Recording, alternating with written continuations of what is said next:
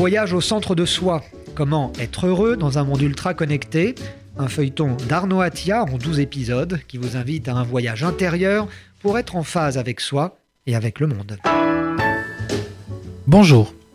Nous sommes bien engagés maintenant dans ce voyage au centre de soi. Nous nous sommes mis en mouvement, nous avons rassemblé quelques outils. Mais a-t-on vraiment tout regardé?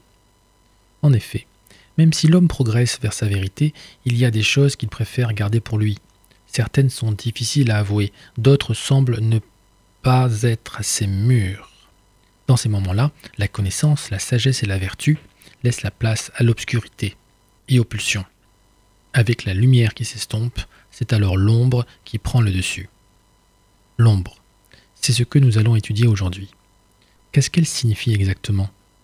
C'est ce qui est à l'abri de la lumière, comme la nuit. Quand le jour se termine et que l'obscurité gagne, on distingue de moins en moins les formes, les repères s'estompent. Loin de la lumière du jour et du savoir, les actes les plus dérangeants semblent plus accessibles. La volonté de transgression et le sentiment d'impunité grandissent. Quand l'ombre survient, la pondération et la prudence s'éloignent. Les pulsions refoulées dans la journée trouvent un espace d'expression. Les enfants ressentent bien cette angoisse à la fin du jour. La question devient qu'est-ce qui se tapit dans l'ombre? Qu'est-ce qui se développe à l'abri de la lumière, sans que personne ne s'en aperçoive? L'écrivain J.R.R. Tolkien utilise beaucoup cette image dans Le Seigneur des Anneaux.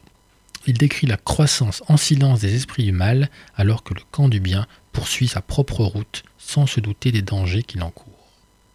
Dans ces moments-là, on sent confusément que quelque chose d'autre s'exprime, lourd d'ambiguïté et de non-dit loin de la rationalité apparente et du savoir traditionnel. L'ombre est ainsi le seuil de l'inconnu, des facettes insoupçonnées qui peuvent à tout moment se manifester. Dans le même temps, l'ombre a un aspect plus positif. Les champignons et certains végétaux fragiles poussent à l'ombre des grands arbres, qui les protègent notamment des intempéries et du soleil. Dans l'histoire, l'ombre a eu également une utilité scientifique. Les géomètres posaient un bâton au centre d'un cadran solaire ce bâton projetait ainsi une ombre différente selon la position du Soleil, ce qui permettait ainsi de déterminer l'heure. L'ombre a donc une signification profondément ambivalente, à la fois bénéfique et angoissante. Dans le roman Le cas étrange du Dr Jekyll et de Mr Hyde, Stevenson décrit un médecin londonien, le Dr Jekyll, qui est attiré par ses facettes les plus enfouies. Il se met alors une formule chimique qui le transforme la nuit en Mr Hyde ce Mr. Hyde se comporte de manière malveillante, il humilie ses concitoyens et va jusqu'à commettre des assassinats. De l'aveu du docteur Jekyll, Mr. Hyde représente sa face maléfique, son ombre toute vouée au mal. La transformation entre les deux personnages devient de plus en plus difficile. Les frontières se brouillent. Au bout d'un certain temps, il devient difficile de distinguer lequel des deux parle et agit. Est-ce le docteur Jekyll ou plutôt Mr. Hyde? Dr Jekyll est conscient qu'il laisse progressivement la place à Mr Hyde. Il ne le supporte pas et préfère mourir, entraînant M. Hyde avec lui. On peut dire que le Dr Jekyll a créé Hyde pour transférer tout le côté néfaste qu'il avait en lui. Au début, le Dr Jekyll a dû être satisfait, car ses pulsions ne le taraudaient plus, mais ses pulsions ont progressivement voulu prendre le dessus. Donc, il n'est pas possible d'affronter son ombre frontalement au risque de sombrer. L'ombre n'est pas un espace lointain et étranger, elle est d'abord en soi, et l'homme doit apprendre à vivre en sa présence. Au lieu de se risquer à la confrontation, mieux vaut tenter de la connaître. Pour ne pas avoir peur de son ombre, il s'agit donc d'aller à sa rencontre. Dans la mythologie mésopotamienne, on raconte l'histoire de la reine Ishtar, qui souhaite aller voir sa sœur, qui habite au centre de la terre. En descendant dans les profondeurs, la reine Ishtar doit se déshabiller, jusqu'à se retrouver nue en face de sa sœur, qui l'emprisonne aussitôt. Aller au centre de la terre revient à entreprendre un chemin vers soi-même, semé d'embûches et de défis. Descendre à l'intérieur de la terre, on retrouve bien sûr le mythe d'Orphée, descendant avec sa lyre chercher son épouse, Eurydice. Dans le monde des profondeurs, on ressent le silence, et on perd progressivement la conscience du temps. Se retirer pour réfléchir à soi, voici une tendance qui revient à la mode.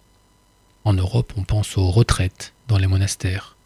En Asie, on peut méditer dans des grottes, ou bien séjourner dans des temples, parfois pendant plusieurs années. Quand on est à l'écart, on est plus ouvert à ce qui se passe en soi. En fait, rentrer en soi est un travail éprouvant, car l'ombre fait souvent peur. Cela a été tout le travail du psychologue Carl Jung, d'explorer la notion d'ombre et de définir comment la domestiquer. L'ombre est l'endroit où se regroupent tous les instincts et tout ce qu'on refoule, jour après jour. On y retrouve ce qui, a été passé sous silence, ce qu'on a préféré mettre de côté. On y projette tout ce qu'on n'aime pas. Mais l'ombre n'est pas mauvaise en tant que telle.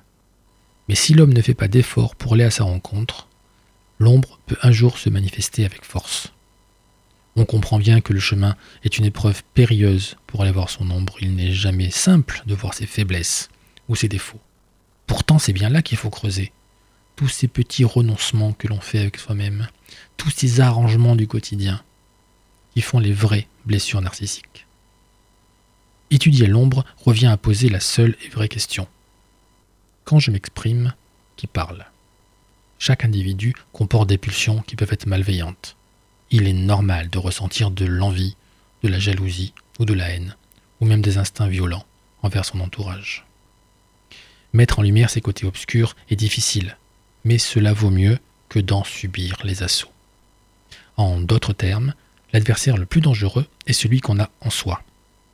Les personnes qui paraissent les plus équilibrées ne sont pas à l'abri de brusques assauts de leur pulsion, du nombre qui, rapidement, remonte à la surface. En réalité, c'est dans l'obscurité que l'on voit le mieux la lumière. Quand voit-on le mieux le ciel et les étoiles? En pleine nuit. Et encore, les étoiles ne sont pas toujours là où on croit.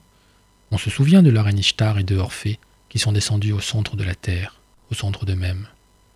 Je pense qu'ils y ont trouvé une raison d'être. L'individu qui va chercher au fond de lui finit par trouver sa bonne étoile. C'est d'ailleurs le sens étymologique du pèlerinage de Saint Jacques de Compostelle pour les chrétiens. Compostelle, compost, stella, l'étoile est dans la terre. L'individu qui cherche en lui s'extrait du quotidien, des modes et des apparences. Il sépare l'important de l'accessoire. Puisqu'il se connecte à lui-même, l'individu peut remettre en cause ce qui a toujours paru établi, se nourrir au contact des autres, identifier de nouvelles pistes d'action. À l'ombre, l'être humain peut porter un regard lucide sur lui-même et sur le monde qui l'entoure. Le processus de décision se fait sans empressement, en pesant le pour et le contre. Au plus profond de lui, à l'abri de la lumière extérieure, l'être humain devient alors plus à l'écoute de sa vérité intime, de sa bonne étoile.